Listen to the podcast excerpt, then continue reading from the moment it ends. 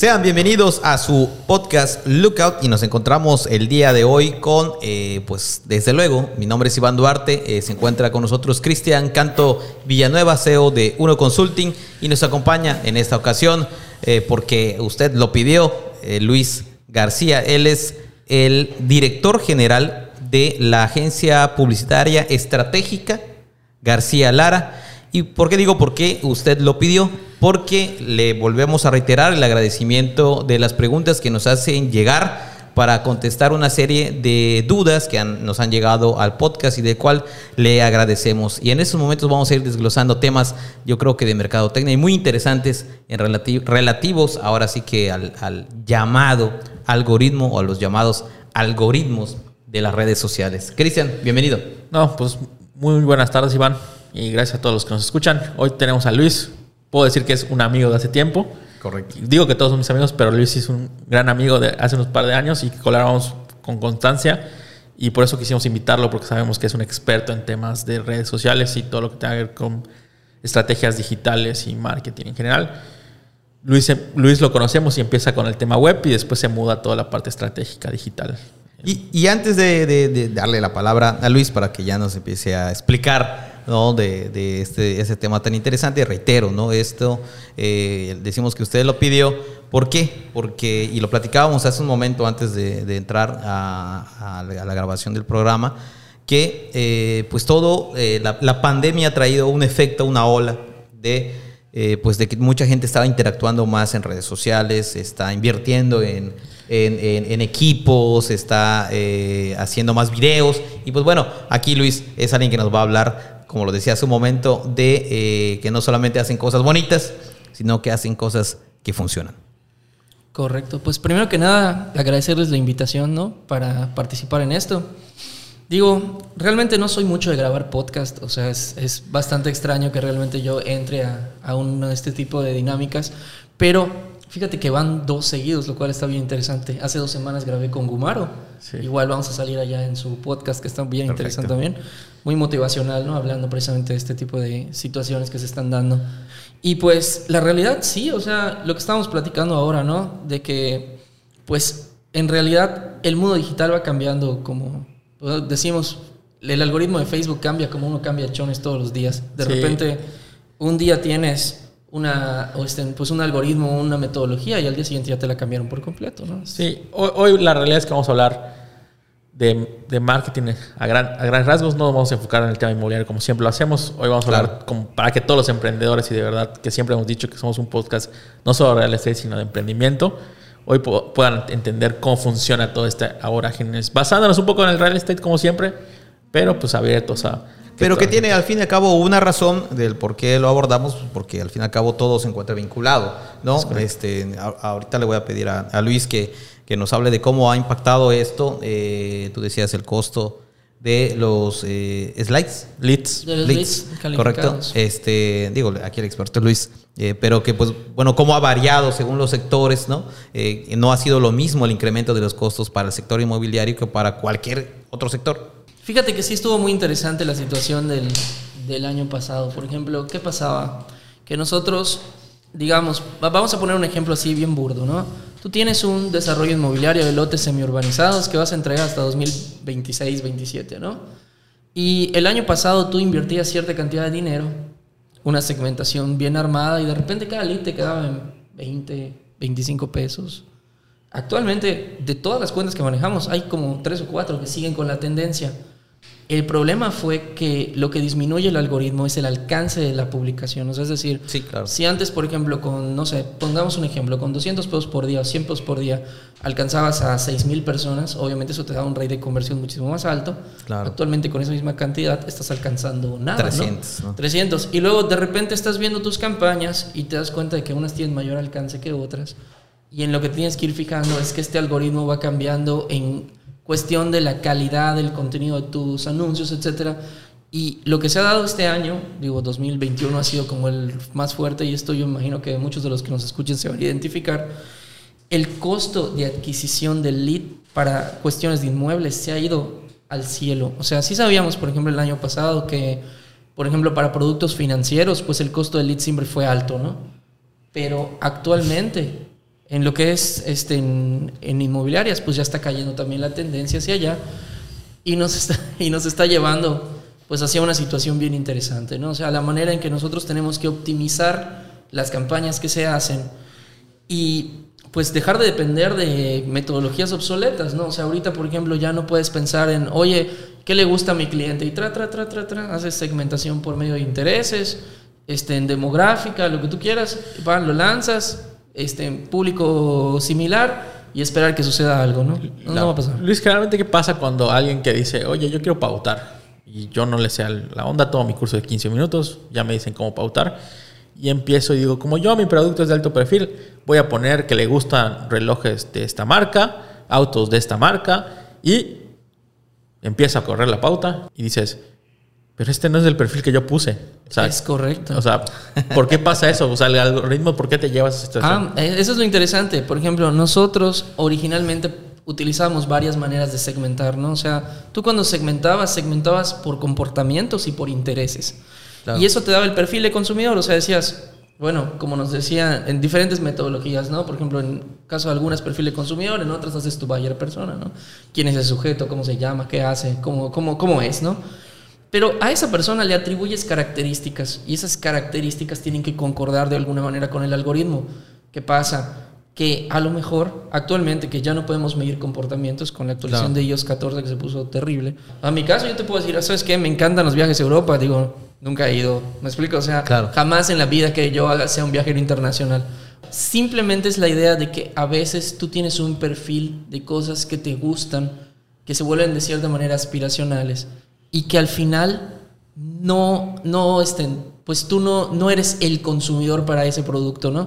Hay cosas incluso que a lo mejor hasta te, te, agradan y simplemente no tienes la intención de comprarlas jamás, ¿no? O sea, al final, por ejemplo, tomas la decisión de comprar, por ejemplo, otro modelo de auto por rendimiento, costo, a lo mejor te gustó más el modelo, a lo mejor te atendieron mejor en la agencia, o sea, hay garantías. como garantías, etcétera. Entonces, simplemente no tomaste la decisión de irte por allá, pero ¿qué pasa? Cuando tú empiezas a segmentar, tienes en mente ciertas marcas que ya de una u otra manera construyeron su posicionamiento de años y dices, bueno, a las personas a las que les gusta esto, esto, esto y esto, vamos sobre esas personas. Resulta que esas personas no son el segmento que realmente va a comprar. A lo mejor esta persona está invirtiendo en negocios. O sea, como te digo, como la señora que, que comentaba hace un momento, a lo mejor ella está pensando más en expandir su negocio y abrir otro negocio como ese. O buscar otra, otra idea antes de pensar, por ejemplo, en comprar un terreno. Entonces, allá viene la diferencia. O sea, hay diferentes perfiles de inversionistas. O sea, tienes el inversionista que te va a invertir tranquilamente en poner un negocio nuevo y va a crecer su dinero de allá. Hay gente que va a querer obtener plusvalía a través de comprar un terreno que pues probablemente va a comercializar en 10 años. Hay gente que, que te va a decir, oye, ¿sabes qué? No, este, no, a mí me interesa, por ejemplo, generar retorno de inversión inmediato y te voy a comprar algo ya construido para que pues yo empiece a rentarlo como Airbnb, empiece yo a generar dinero de manera inmediata. ¿no? Claro, y, bueno, vamos a decirlo de esta forma, ¿no? A lo mejor desde mi óptica, ¿no? De como, como de medios de comunicación y prensa, pues yo lo que veo es, al fin y al cabo, lo que tú mencionabas hace un momento, que las redes sociales son eh, aspiracionistas, ¿no? o aspiracionales, ¿no? Que, que es, se vuelve cada vez más complejo tener una, una realidad de, de, que, o más bien de que, de que sea real lo que estás encontrando en redes sociales en relación a lo, al producto que, que, se está ofertando. Y, digo, yo creo que hay redes sociales para cada tipo de tipo de inversionista, tipo de producto, o sea, tenemos tanta variedad de redes sociales hoy. O sea, ahorita, pues la que está más de moda, pues es TikTok, pero es porque es el último boom de los dos, últimos dos años y que te puede servir muy rápido pero pues ahí sigue Facebook, el, abuelito de todos. Pues está ahí Facebook que sigue manteniéndose. ¿Qué pasaba, por ejemplo, el año pasado? Fíjate, yo lo veo con los perfiles de las personas que quieren invertir en su publicidad. Llegaban con nosotros y nos decían, ¿cuál es el medio más barato? Facebook. Facebook era el más barato. Un litro costaba 20 pesos, 15 pesos. Sí, no, no había problema. Actualmente tú me preguntas cuál es el medio más barato, ya no te puedo decir Facebook. Mm, ¿Por qué? Porque cada lead te está costando, o sea, hay, hay gente a la que le está costando 60, 70, 80, 100 pesos. Y hay personas que están invirtiendo, por ejemplo, en otros medios, Google, LinkedIn, este, incluso las personas estas de TikTok que te decía yo hace un rato, y el lead les está saliendo mucho más económico. Entonces, hace unos días estábamos precisamente analizando con unos clientes que han trabajado Facebook toda su vida, y yo les decía, oye, La situación actual te está afectando. O sea, mira cuánto tienes ya de inversión de los últimos cuatro meses. Vamos a cambiar de medio. Yo sé que te gusta Facebook, yo sé que te gusta Instagram, yo sé que has tenido buenos clientes allá, has tenido buenas ventas. Pero ¿cuál es el rate de ventas que has tenido de marzo para acá? No, pues mira, es que sí ha bajado un tanto por ciento porque la cantidad de leads, la calidad no, la calidad sigue estando fuerte, pero la cantidad sí ha bajado. Claro. Eso aumenta el costo, ¿no? Entonces tú dices, fíjate que antes no invertíamos en este medio porque se te hacía caro. ¿Qué tan caro se te hace ahorita? Oye, está más barato que lo que estamos haciendo, exacto.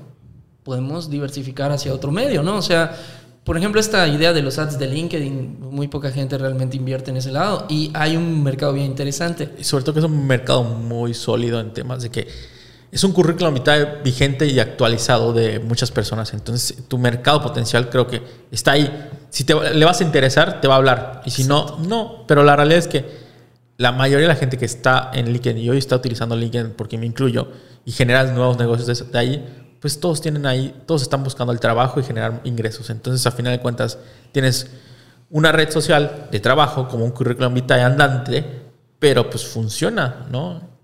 Siempre se había considerado el más caro y el más difícil y poco entendible, pero creo que ha estado empezando a funcionar para mucha gente. O sea, realmente fíjate que la gente no, no lo ve porque de una u otra manera no hay tanta publicidad hacia ello, ¿no? Claro. En el centro del país se usa muchísimo más que acá. O sea, de hecho, cuando hicieron los análisis de las redes sociales, dijeron, bueno, LinkedIn en México casi no pegó. Digo, a diferencia de en otros países, ¿no? Pero sí hay un segmento de mercado bien interesante. Lo divertido de esto es el perfil que tú demuestras en cada una de tus redes sociales. O sea, si a mí me preguntas, yo puedo encontrar a un Luis García en LinkedIn, que no va a ser el mismo Luis García que está en Instagram, que no va a ser el mismo que está claro. en Facebook y definitivamente no va a ser el mismo que se puede hacer maromas en TikTok. Entonces, esa es la jugada. O sea, cada red social representa un contexto de la vida social de la persona. Es una transformación de los espacios sociales de convivencia hacia el medio digital, que ese es un punto interesante al, momento en que conceptualizas lo que es en general una red social. O sea, tú te pones a pensarlo y dices, ¿cómo te comportas tú en tu vida diaria todos los días? No te comportas igual cuando vas a dar una conferencia, cuando vas a la iglesia, cuando vas a una cena familiar, una fiesta o cuando vas a una peda con tus amigos. O sea, es muy diferente, ¿no? Entonces, lo mismo pasa en las redes. O sea, el sujeto que está en la peda en Facebook no es el mismo, o con su familia, o pasando el día en este en, ida una, una, salida, por ejemplo, al parque, o una, salida familiar, etcétera. No es el mismo que te va a poner fotos de su comida en Instagram, ni que te va a poner tutoriales sus de videitos en TikTok. O sus videos en TikTok donde están haciendo pantallas verdes y repitiendo la información que buscan en Google. O sea, no, es, no ese es el punto, ¿no? Claro. Y definitivamente no es el mismo, la misma persona que, que va a estar publicando, por ejemplo, en Twitter, que allá es más, un poco más agresiva la situación y tampoco va a ser la misma persona que va a estar en LinkedIn con su perfil profesional. Entonces, allá es la jugada, es en qué momento o en qué contexto de la vida te interesa recibir la publicidad que te llega. O sea, y hay que ponerse un poco en los zapatos del consumidor al momento de hacer la planeación estratégica de la campaña. O sea, dices, esta persona, ¿qué está haciendo en este momento? Si yo me voy a un momento en el cual definitivamente no le interesa ver sobre mi publicidad, pues definitivamente a lo mejor va a ser una eficiencia menor y por ende un costo de lead mayor, costo de adquisición mayor y como doy cuenta, pues se vuelve una bola de nieve, ¿no? El, famoso algoritmo, ¿siempre juega en contra o a favor? ¿O hay que saberlo jugar? Ese es el problema, o sea, el algoritmo es como, como si tú, o sea, tú tienes una de esas relaciones tóxicas de las que no te quieres salir, ya sabes, independientemente del género. Y de repente Tú sabes que esa persona tiene cosas buenas y estás ahí por las cosas buenas. Y de repente te sale con alguna cosa horrible y dices, tengo que dejarlo. y lo haces, ¿no? O sea, entonces aquí la jugada es qué tipo de relación tienes con el algoritmo para realmente saber si te funciona o no te funciona. Hay mercados y hay personas que funcionan muy bien con otras personas, son totalmente compatibles, adelante. Y hay veces que el algoritmo se pone bien tóxico contigo y mejor le dices, ¿sabes qué algoritmo? Gracias, prefiero una relación sana con mi dinero y me voy por otro lado, ¿no? Entonces, esa, esa es la, el saber tomar la decisión con respecto a tu producto, tu servicio, porque por ejemplo, estábamos platicando hace un rato de la situación que, que, que les lleva, por ejemplo, a las estéticas, a los cirujanos plásticos y todo. En esa situación tienes tres cosas que preocuparte. Tienes que preocuparte del algoritmo que tiene toda esta situación de no discriminación que es tan importante idealización de la belleza, ¿no? Por ejemplo, si yo de repente saco un anuncio diciéndote, te vas a ver mejor con nuestros procedimientos, bueno, ¿por qué no te ves bien ahorita? Claro. Tienes un punto, ¿no? O sea, esa es la, la manera en que en que la tendencia habla y es la realidad y es lo que se debe de hacer, ¿no? Me recordaste a, ¿me estás diciendo fea? Exactamente es eso. O sea, me estás diciendo que no soy bonito. Es- discúlpame, Luis, pero eres una persona horrible. Yo lo sé, ya sabes. Pero la jugada es esa, ¿no? Entonces, allá nosotros tenemos que ir viendo la manera de transmitir el mensaje de la, de la misma manera, Claro. o sea, de una manera este, innovadora, creativa y brincar el algoritmo para decirle a las personas, oye, no es que yo te esté diciendo que te puedes ver mejor, pero a lo mejor cuando haces algún tratamiento sobre ti mismo, tú te sientes bien contigo. ¿Qué más representa el salón de belleza para ti? ¿Significa que no te sientes contento contigo? No. Significa que me trato a mí mismo. Y que me doy- consiento, ¿no? Me consiento, me doy un tiempo para mí Claro. y ese tiempo para mí vale mucho. Entonces, es una manera diferente de ver las cosas. Ya no te digo, oye, hazte un corte para empoderarte. No. Tómate tu tiempo, pásalo contigo mismo para empoderarte. De hecho, platicábamos antes de entrar del chiste de HP, ¿no? De, la- de las computadoras, claro está. Sí. Eso- Computadora eso es- HP color negro. Exacto. Y pan, van inmediato. ¿no? ¿A cuánta persona no le pasó? Oye, describe la computadora y pan, van inmediato.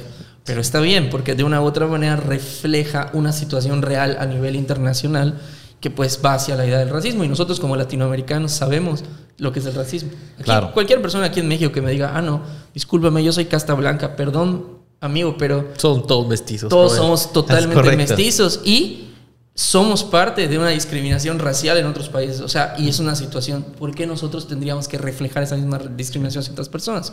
O sea, esa es la jugada. Estimado eh, Luis, eh, estamos próximos a hacer un pequeño corte acostumbrado aquí en este podcast y quería pedirte nada más para dejarlo en claro si nos puedes dar una pequeña definición de lo que es el light. El lead, El ¿no? lead. Ah, ok, perdón. Cliente potencial. Cuando hablamos de un lead, exactamente, es un cliente potencial y los tienes de muchas maneras. Tienes tu cliente potencial, literalmente la persona que dejó sus datos. Tienes Claro. tu cliente potencial calificado, el que tú dices, este vato sí me puede comprar. Ya tienes tu, se convierte en prospecto, ¿no? O sea, sí, sí, se convierte en prospecto. Pero la jugada es eso. O sea, yo pensaría que los leads son como el oro molido de todos los desarrolladores inmobiliarios. O sea, necesita, eh, es el target de lo que van a, a buscar. Llegan contigo y te dicen, oye, manejas redes sociales. ¿Estás buscando manejo de redes sociales con contenido o estás buscando leads? Leads. Ah, bueno. Entonces, lo que estás buscando es la captación del cliente a través de un proceso de ventas, un embudo, ¿no? Pero la jugada es esa. Básicamente es eso. Es la idea de quién de toda esta gente que hay acá es mi cliente potencial y tienes dos maneras de encontrarlo. Tiras tu tarraya a ver qué sale, inviertes, le metes una lana y pones segmentación, como te decía yo hace rato, por intereses o con Arpom, que eso es lo que tratamos de buscar. Son menos, son más caros, pero son más eficientes. Ef- efectivos. Esa ¿no? es la jugada, ¿no? Pero por ahí va la situación. Muy bien, Luis, pues vamos a hacer nosotros, Cristian, una pequeña eh, pausa. Usted, eh, pues le invitamos a que permanezca en este su podcast Lookout y no le cambie. eh, seguimos nosotros en breves instantes. Agradecemos a quienes nos escuchan y les invitamos a suscribirse a todos nuestros canales a través de YouTube, Apple Podcast, así como Spotify y Amazon Music. Y desde luego a visitar nuestro sitio oficial www.unoconsulting.mx. Ya estamos de regreso en este podcast Lookout. Le agradecemos desde luego el, favor de seguir sintonizando este programa. Desde luego con Cristian Canto. Mi nombre es Iván Duarte y una vez más agradecemos a Luis García. Él es el director general de eh, la agencia publicitaria estratégica García Lara. Es en quien le agradecemos una vez más el favor de la compañía en este, en este programa. Y pues bueno, queremos arrancar en esta segunda etapa con la pregunta de cómo funciona el bendito algoritmo. ¿Cómo funciona el algoritmo? Bueno, ni siquiera ellos lo saben, cabrón. O sea, esa es la jugada. ¿no? En lo que te dicen. O sea, en lo que te dicen. Te dicen, bueno. Ni siquiera ellos quiénes. eh, ni siquiera las plataformas. O sea, haz de cuenta que ni los mismos asesores de las plataformas saben cómo funciona su algoritmo. O sea, he tenido en mil reuniones con diferentes personas de soporte y cada uno con el que hablas te dice algo diferente. O sea, realmente no hay como, como que de verdad se sepa cómo funciona. Lo que te dan a entender o lo que te dicen es que pues el algoritmo tiene ciertas eh, características que bloquea de inmediato. O sea, que si no cumples con ciertas cosas en tu anuncio, pues automáticamente te va haciendo las, este, la discriminación y te va diciendo tu anuncio no pasa o tu anuncio está limitado en, en cuestión de, de alcance, etcétera, ¿no?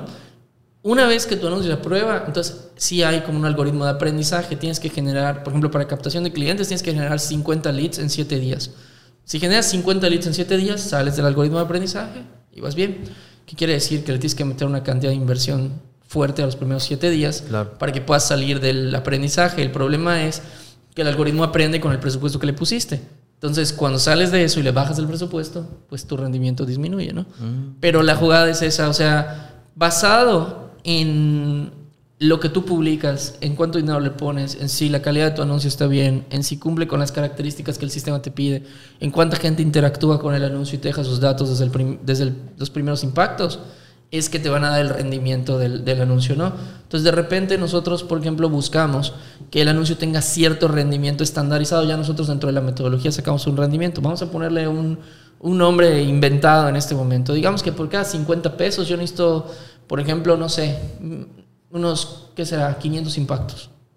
Pero si mi anuncio sale y yo estoy viendo que por cada peso me está, me está este, por cada cuatro pesos me está dando un, una, impacto. una vista, ¿no? Un impacto, entonces significa que el algoritmo pues me dice que mi anuncio está, está mal, ¿no? Entonces hay que trabajar sobre eso para lograr tener una mayor cantidad de impactos. Mientras más gente vea tu anuncio, de la segmentada, por supuesto, es más factible que tengas conversiones. Digo, claro, si tú metes un anuncio abierto y vas a tener 10 millones de impactos y no está, no está en tu target, de nada sirve, ¿no? Pero si realmente es un anuncio segmentado, bien segmentado, con una metodología bien armada, que ya ahorita ya no va tanto a perfiles de consumidor, sino más a minería de datos. Pero si te vas hacia allá... Es un punto, o sea, qué bueno que lo tocas y disculpa que lo interrumpa, pero ¿qué tan importante hoy es el tener una minería de datos o una base de datos que, te ayuda a complementar este famoso me gusta y, look and lights. ¿no? Tienes que tenerla. O sea, ahorita, como está la situación actual, si no tienes minería, no hay, no hay manera de sacarlo. Y lo complicado de la minería es comprender al consumidor. Por ejemplo, tienes diferentes tipos de productos. Por ejemplo, llegan con nosotros en el sector inmobiliario y tú que eres el experto, no vas o sea, me vas a corregir si me equivoco. Por ejemplo, yo llego contigo y te digo, oye, ¿sabes qué? Estoy vendiendo un lote de inversión. Medio de la nada. Nunca va a tener luz eléctrica. Jamás, es más, ni siquiera cerca pasa la luz. De repente vende un semi-urbanizado, que está muy, muy bonitas las calles blancas y tiene este, electricidad de media tensión a pie de desarrollo. Jamás en la vida. O sea, va a funcionar en 10 años. Sí, probablemente. Si los condominios se ponen de acuerdo, ¿no? Claro. Se ponen de acuerdo los vecinos. Y tienes los urbanizados y así. Entonces, cada uno de ellos tiene un segmento diferente. O sea, no te va a consumir de la misma manera cada uno. O sea, hay algunos que van a buscar, sí, efectivamente, invertir para que su dinero crezca con plusvalía a lo largo de la vida.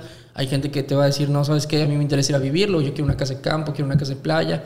Entonces, allá tiene mucho que ver eh, eh, esa idea. Si tú solo tienes data y tu data está tirado por todas partes de, oye, mira, es que vendí esto, esto, esto, esto, esto, tienes un montón de data.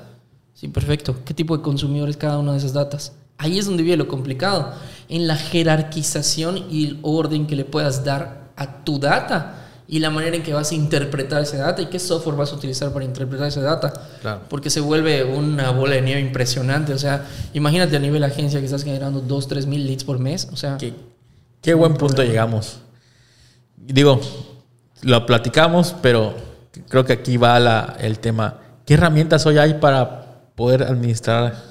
o sea, pasando por las famosas, por las no tan famosas, creo que hay un N cantidad de herramientas, pero ¿cuáles están funcionando hoy que, que digas? Que eso es lo que interesa, fíjate, no es la herramienta, es el conocimiento de la persona que hace la segmentación de data. O sea, yo he tenido gente que trabaja con softwares increíblemente complejos de, de minería y tengo personas que han trabajado con Excel y mira, va a depender muchísimo del criterio de la persona que está haciendo la segmentación yo lo platicaba el otro día con el equipo de marketing. Les digo, bueno, están padrísimos estos 10.000 leads que tenemos acá, que se sacaron de un cliente específico durante una cierta cantidad de tiempo. Pero estos 10.000 leads, ¿qué perfil dentro del consumo del cliente son? O sea, porque no todos van a querer lo mismo. O sea, de repente tú anuncias tu desarrollo. Digamos, vamos a pensar que estás vendiendo lo más común en este momento que todo el mundo quiere comprar, departamentos en la playa, literalmente, a pie playa. Ahí estás tienes dos segmentos de mercado. La gente lo quiere venir a vivir por su retiro, la gente que lo quiere para retorno de inversión y lo va a rentar como Airbnb. O sea, ahí tienes dos mercados. De todas esas personas, ¿cuál es qué? O sea, tienes que tener data para poder saberlo y eso lo tienes que planear desde la estructuración de tu primera campaña ¿Qué pasa si estás tomando data de tres años, cuatro años? O sea, jamás en la vida cuando lo empezaste a hacer, a lo mejor se te ocurrió que tenías que tener tu data segmentado desde el día uno. Claro. Y a tu vendedor le funciona súper bien. O sea, cuando llega esto a tu departamento de ventas, tu departamento de ventas dice, güey, sí me sirve saber qué quiere esta persona. O sea, y allá tú le sumas a que todo ese data el 70% es basura. ¿Por qué es basura? Porque a lo mejor no dejaron su número real, a lo mejor no dejaron su correo real, a lo mejor el correo no es el mismo que tienen las plataformas, a lo mejor esa minería, por ejemplo, con, ciertos, este, con ciertas plataformas no te funciona. Entonces te vuelves a, a, meter en una, en una, este, en una situación de análisis. Entonces, no importa cuánto software tengamos, el factor humano es lo importante. Sí, ok. Entonces, basándonos en que pueda tener cualquier herramienta que me pueda acomodar a mí con el presupuesto que tú, yo tenga va a depender del criterio que tenga para clasificar. Exactamente. Es Entonces, sentido común y el sentido común es el menos común. O sea, sentidos, decía Descartes. Sí. Oye, y, en este panorama actual, ¿qué, qué tan, eh, qué, qué, papel sigue jugando o ha dejado de jugar eh, el sitio web? Pues el sitio web es interesante. ¿Qué pasa? las campañas de tráfico hacia los sitios web son pues mucho más económicas. Yo te preguntaría ahí, dependiendo de tu producto, siempre va a ser dependiendo de tu producto, ¿no? Correcto. ¿Qué tanta información le quieres dar al cliente antes de que hable con un asesor de ventas? Si tu producto es muy bueno. Pues es que ahora la verdad es que todos tus clientes están sobreinformados. Entonces, si no le das la información necesaria para que decirte quiero el departamento del nivel 3, porque ese para el que me alcanza de características de dos recámaras que vi que estás desde tanto precios y no le das esa información, pues la realidad es que tu lead no está calificado. Si te marcó es porque está más cercano a la calificación y es más positivo que te lo dé. Entonces, yo creo que tu sitio web ya tiene que ser muy informativo, ¿no? tiene, tiene que ser, o sea, aquí la jugada es esa. El detalle no va tanto allá, sino que no todos los productos son productos que realmente se estén o sea, se estén comercializando de la mejor manera, ¿no? O sea, hay por pero ahí ya va un tema de, de comercialización, en el alineamiento de la parte comercial con la parte de marketing. O sea, temas que hemos platicado antes de que generalmente tienen que ver, como dices, un embudo que esté bien conectado. En este caso, correcto pues la realidad es que ayuda muchísimo a tenerlo. Si tu sitio tiene que estar bien hecho, definitivamente. O sea, si tú entras a un. O sea, si tu estrategia, por ejemplo, al final del embudo llevó a que la persona tiene que ver todo el contenido de todo para que no quitarle tanto tiempo al asesor de ventas, va. Y tu sitio está mal hecho, de nada sirve. O sea, sí es muy importante. Hoy que hay este boom de las, de las plataformas para que tú crear tu propio sitio web, la realidad de la gente está bien para un inicio, para unos primeros tres meses, para hacer tu startup, tu salida, pero... Depende de qué vas a vender, o sea... Pero la realidad es que yo creo que cuando ya estás en una etapa de que llevas más de un, seis meses, un año con tu proyecto y no mudaste a tener una, web sólida, dejas de perder muchísimas cosas. Es súper complicado porque, por ejemplo, tú tienes un, un este, seguimos pensando en inmobiliarias o en general. En general. Ok, digamos que abres tu negocio y quieres llegar a cierto nivel en tu negocio si tú lo que necesitas es crear confianza en tu cliente para que te compre, definitivamente un software gratuito que a lo mejor no está hecho de la manera más profesional posible.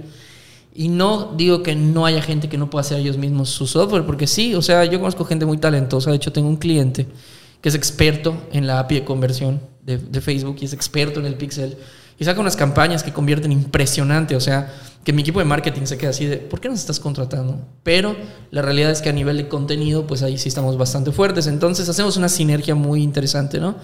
Pero así como hay personas así, de repente tienes gente que te dice, oye, lo voy a hacer en Wix porque me sale gratis o porque el primo del amigo me lo hace. Y tú ves el sitio y tiene errores de píxeles, o sea, no está realmente, o sea, mm. la imagen no transmite seriedad, no transmite esta idea de confianza. Entonces, al momento en que tú haces eso, puedes perder a tus clientes. Así va a haber gente que te va a comprar sí o sí, que no va a saber distinguir entre una cosa y otra y que va a decir, ah, la información es lo que me importa. O sea, minimalista y sencillo. Digo, la tendencia, por ejemplo, en Estados Unidos, americanos, los americanos consumen sencillo, o sea, no importa que les entregues un sitio super fancy, ¿no? Ellos quieren información simple, bien clara, bien estructurada y, y, lo que les interesa es la información, ¿no? Por eso visiten la de Uno Consulting, es la más minimalista que hemos hecho. Ah, hombre, la página de Uno está muy bonita, pero ese, y todavía no pasa de moda, ya tiene dos años. Tiene dos años, y ya, ya vamos por la... Seguramente en estos meses iremos por el... Pero es eso, o sea... El refresh. A tu, a tu segmento que le interesa la información. O sea, quieres saber Yo hecho me atrevo a, pre- a pensar que la mayoría de las personas que consultan tu página lo hacen para investigar sobre la metodología. O sea, ¿qué metodología usa uno? Que puede cambiar la manera en que voy a ver mi proyecto, ¿no? Sí. Y si usamos a uno como ejemplo para la campaña de difusión, lo que nos interesa es eso, que la gente le agarre confianza. Claro. Y la realidad es que empezamos con esa idea y el blog terminó siendo el, el rey de la corona de, de la página web, ¿no? A final de Por cuentas. supuesto, es data. Sí. La gente a la que le vas a hablar ya sabe de lo que le estás hablando, lo que quiere es data nuevo y tú eres el experto en data. Entonces, tú te tienes que posicionar, o Uno Consulting, Cristian Canto todo el Claro. equipo de, de Uno, que es la verdad, pues, mis respetos, se tienen que posicionar como las personas que tienen el contenido, que tienen el conocimiento, porque es la única manera en que yo voy a decir, oye, ven a trabajar conmigo. Es correcto. Así es. Bueno, entrando a la pregunta del millón que todo el mundo quiere saber después del algoritmo es, ¿qué red social funciona más hoy? O sea, y, y en- y entendiendo que cada. Que cada negocio y cada gente le funciona cosas diferentes, ¿no? Ahorita, por ejemplo, ¿cuál funciona mejor? La que te deje clientes. O sea, tú, por ejemplo, vas a sacarlo de acuerdo a tu presupuesto. O sea, vas a, por ejemplo, tú llegas al momento en el que tú tienes una meta de ventas mensual. De esa meta de ventas, nosotros te decimos para vender tienes que invertir tanto. Y con esa inversión que tú vas a hacer para alcanzar esa meta de ventas, nosotros tenemos que buscar el canal que sea más eficiente para tu negocio y cambia. Entonces, puede ser, de repente entra la parte de las pruebas a ver, decir, oye, vamos a ver cómo te va con Facebook, vamos a ver cómo te va con Instagram, dónde está tu mercado, cómo está consumiendo, qué has hecho en el pasado, ¿no? Si yo veo que tu mercado está consumiendo TikTok, pues me voy a TikTok. Sí. Si veo que tu mercado está consumiendo búsqueda, me voy a búsqueda. Por ejemplo, el otro día platicábamos de, oye, una campaña en Facebook y, y a- y- e Instagram para vender este, en lotes industriales. No, no, no. Una persona que va a comprar lotes industriales, a menos que sea para, para ser inversionista de los lotes y luego construirlos, pues no, no, va a estar, no va a estar en esas redes. O sea, definitivamente. Y tampoco en ese perfil. O sea, aquí la jugada es, si tú quieres, por ejemplo, comprar una bodega industrial, ¿dónde vas a buscarla? Claro. La realidad es que la gente que se dedica al tema industrial tiene landfinders que van a la ciudad y encuentran el terreno. O sea, Eso. entonces, ahí es donde dices, ¿qué tanto me funciona el marketing digital? A lo mejor lo tienes en, Pues, en, en Google, ¿no? En búsqueda. En, Google, en búsqueda en Google, porque sí, con- como tú dices, line finders van, llegan, checan. Y ok, quiero ver quién eres. Me voy a Google. Oye, quiero buscar este tipo de terreno con estas características. ¿Ok? ¿Vas a usar industrial? ¿Para qué? ¿Vas a construir bodegas, por ejemplo? ¿Qué tipo de bodegas? ¿Cómo Sí, porque ahorita hay bodegas para temas ligeros, pesados, eh, fri- frío. Y etc. Depende del producto, ¿no? Como- Depende del producto, claro, exactamente. Voy a hacer, este, por ejemplo, una congeladora. Tiene que tener ciertas características. Claro. El terreno tiene que tener ciertas características. Es un relajo, ¿no? Entonces, allá la pregunta va hacia dónde está buscando la gente. Si yo de repente salgo, hola, bu- buenas tardes, aquí estoy, miren, si quieres una bodega barata aquí conmigo, en TikTok, padrísimo, como hacen todos. Cinco razones para comprar mi bodega, no, no va a vender. Porque Claro. el target no está viendo eso.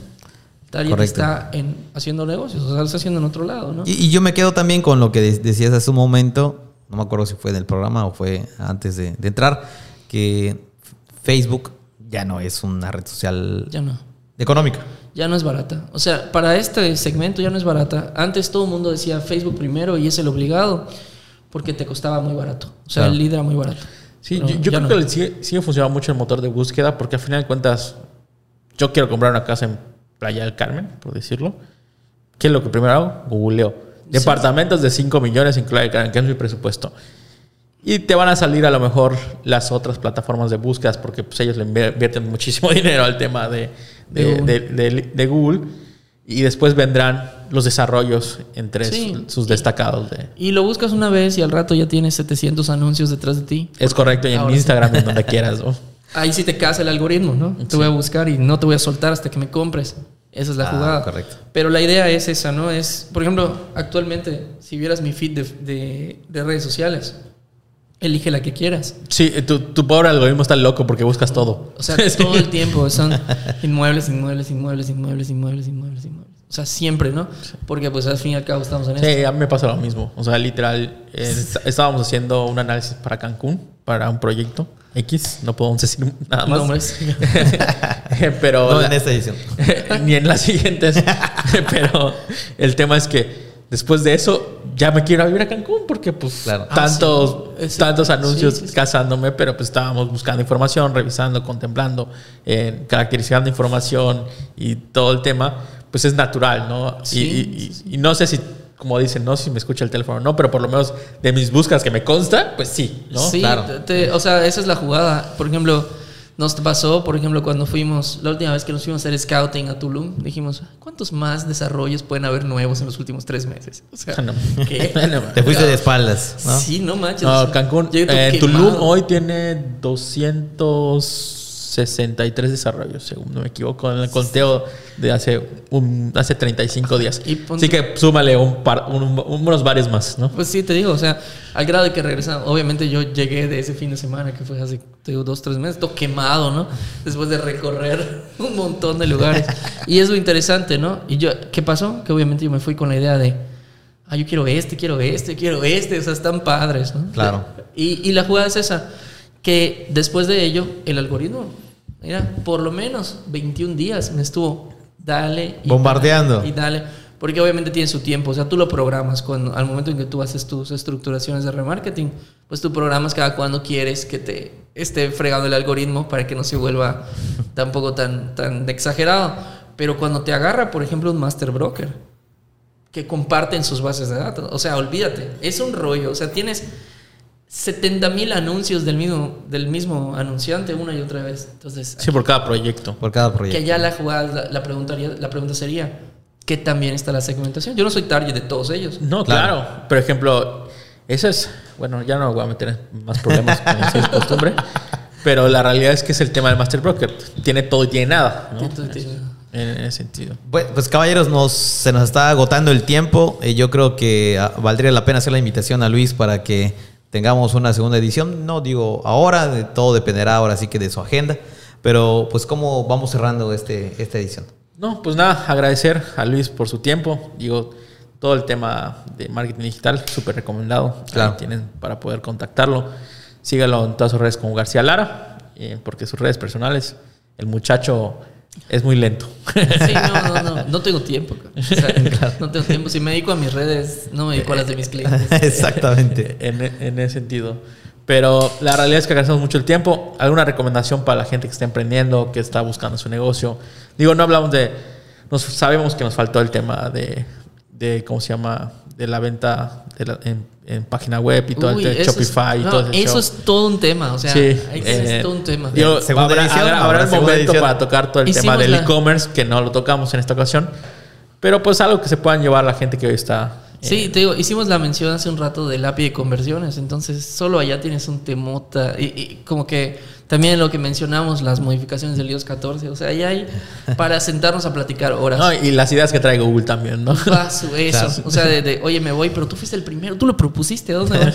Es como el vato que ofrece la fiesta y de repente es el que no llega, ¿no? O sea, Sí. tú, tú lo organizaste, güey. Sí, lo- si la gente no entiende, lo que pasa es que eh, Facebook fue el, pensó, el primero, el, perdón, Google fue el primero en comercializar con los datos. Es Y pues Google anunció que el, año- que el siguiente año iba a renunciar a los datos, pero pues ya se retractó y lo lanzó hasta finales del 2023. O sea, pero, jamás. pero- la- y luego en 2023 saldrá alguna modificación, porque pues, Claro. siempre las hay. Pero bueno, el consejo, y es literalmente el mismo que dejamos al final del otro podcast. Consejo y tus redes sociales, ¿dónde te pueden encontrar? En García Lara, Agencia Publicitaria Estratégica, me pueden buscar. La página web garcialara.com, está el portafolio. Digo, está ahorita en proceso de rediseño, de hecho. Perfecto. Estamos ahorita yéndonos a tendencia 2022. Pero pues en la página igual. En- si la encuentras, si tiene el- el- la foto con el equipo, que es lo más reciente de nuestra producción. Perfecto. Con Donde vamos a encontrar la ficha blanca. Con todo el cuidado de la sana distancia que hicimos. Esa es la idea. Allá, este, allá lo encuentras. Ahora, el consejo. Análisis de costos, siempre. Correcto. O sea, me voy desde el punto de la publicidad hasta el punto de, de si mi negocio es rentable o no. Algo que nos hemos encontrado mucho es que la gente no analiza cuánto le cuesta hacer las cosas. Tener los estudios adecuados antes de lanzar un proyecto es importante. Eso Digo, es- vamos a alargar un poquito el programa con esta pregunta que creo que se me vino acaba de venir a la mente. Es, olvidemos del orgánico y todo es pagado ahora. 90%. O sea, es muy interesante porque, por ejemplo, por ahí del 2010, 2011, 2012, 2013, que es de donde salieron la mayoría de los cursos que se replican y se replican y se replican, te decían, publica orgánico porque el orgánico atrae gente, etcétera. Sí es cierto, hay un impacto en cómo la gente reacciona a tu contenido, pero tu impacto orgánico cada día es menor. O sea, es mucho menor el, el, este posicionamiento que hasta hoy seguimos mencionando en Google. O sea, no. O sea, no lo que es relevante para ti no es relevante para Cristian, para mí. No, son, es diferente. O sea, esa es la jugada. Que cada quien cambia y en cada cabeza hay un mundo. Entonces. Te sumaría al consejo que ten tu pequeño presupuesto porque nada más así. Ah, sí, no, claro. O sea, ya estamos perdidos. Hay un problema muy grande que ahorita tienen muchas empresas, que es que se lanzan a, a emprender y a comercializar y no tienen un presupuesto de mercadotecnia y eso es ah, importante. O sea, te lo dice negocios 1, ya sabes, o sea, cuando administración 1.0, lo primero que te dicen es, cuando saques tus costeos, toma en cuenta tus costos de publicidad, tus costos de comercialización y no hay. Entonces, al momento de que llegan es como que, oye, ¿cómo puedo hacer para captar clientes potenciales calificados. Hay que invertir cierta cantidad mensual. Chispas, no tenemos dinero de publicidad, hacerlo todo orgánico. Lo puedes hacer, no vas a vender nada. Esa es la realidad. Esa es la, gran realidad.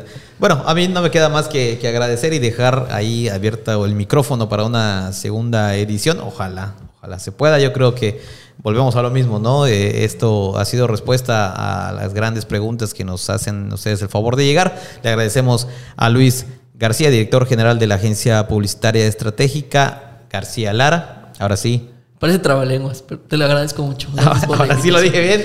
Y le agradecemos, a, desde luego, a Cristian Canto Villanueva, CEO de Uno Consulting. Mi nombre es Iván Duarte y pues si de sector inmobiliario desea conocer y algunas otras cosas más, está usted en el lugar indicado. Muchas gracias.